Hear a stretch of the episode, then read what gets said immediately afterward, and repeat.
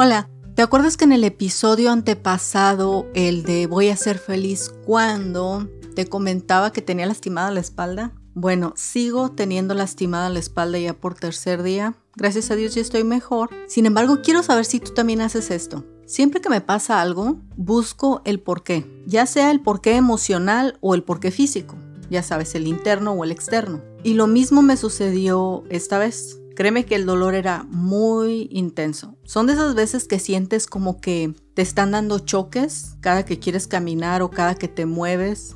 Dentro de mi pequeña investigación acerca de por qué me había pasado, tenía mis causas externas. Debo comentarte que yo dejé de comer carne por 10 años sin sustituto de carne más que proteínas en polvo. No, nada de mariscos, nada de carne, absolutamente nada. Y eso noté que me afectó mucho. Debo de tomar proteínas de forma regular, proteínas en polvo, ¿eh? aunque sí ya como carne. Y luego buscaba las causas internas. ¿Por qué me puede estar doliendo la espalda? Sabes, Sé que no todas las personas piensan así. Muchas personas dicen, por ejemplo, si te lastimas la espalda, porque eso me han dicho, si te lastimas la espalda es porque hay que hacer algo, pero no lo estás haciendo, no lo quieres hacer y por eso te sucede eso. Me ha tocado que me digan eso, sí, y con esa dureza también. No me molesta mucho porque en cierto grado también es algo que he pensado. Y me daba cuenta si eso tenía que ver con que es final de año y muchas cosas que quería hacer no las hice. En cierto grado soy una persona que es como un poquito estricta si ya escuchaste los episodios acerca de mi historia, o el episodio número 91, si no mal recuerdo, es el que se llama el episodio más importante que he grabado hasta ahora. Ah, también en el episodio de cómo vencí mi mayor obstáculo, está mucho más resumido ahí. Comento acerca de que me dio agorafobia y luego perdí 5 años y luego traté de corretear el tiempo. Ya no intento corretear el tiempo, pero eso es algo que aprendí este año. Trato de razonablemente hacer la mayor cantidad de cosas que pueda sin estar pensando que todo es para ayer. Y realmente quería saber, cuando te sucede algo, ¿piensas el por qué? ¿Piensas tus causas internas de por qué?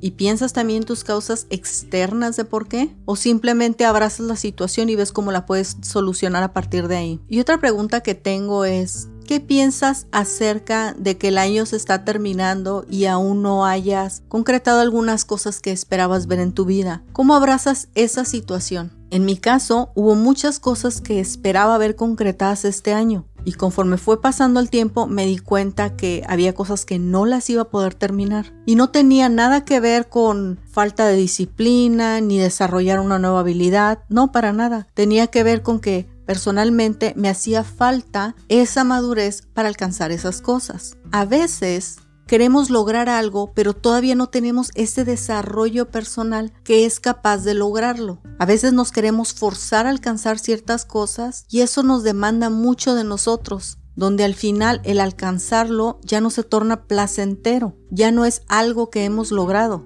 sino algo que ya deberíamos de haber hecho aceptar que todas las cosas tienen un proceso. No tenemos la respuesta de todo. A veces tenemos que ajustarnos al proceso que tenemos que vivir por las cosas que nos sucedieron en el pasado. Quizá afortunadamente a ti no te han sucedido cosas mayores, ¿no? Como lo que me sucedió a mí. Pero aún sean cosas pequeñas, todo lo que te suceda es importante. Todo afecta, positivo o negativamente, pero todo tiene un impacto. Estamos cerrando este año y lo mejor que podemos hacer es, como dice el episodio antepasado, ser feliz con lo que tenemos ahorita. Ver con la materia prima que tienes ahorita qué cosa puedes construir que sean las mejores cosas. Tan solo una actitud de gratitud, como por ejemplo, que puedas caminar sin que te duela la espalda. Que tengas bonito día y nos vemos la próxima.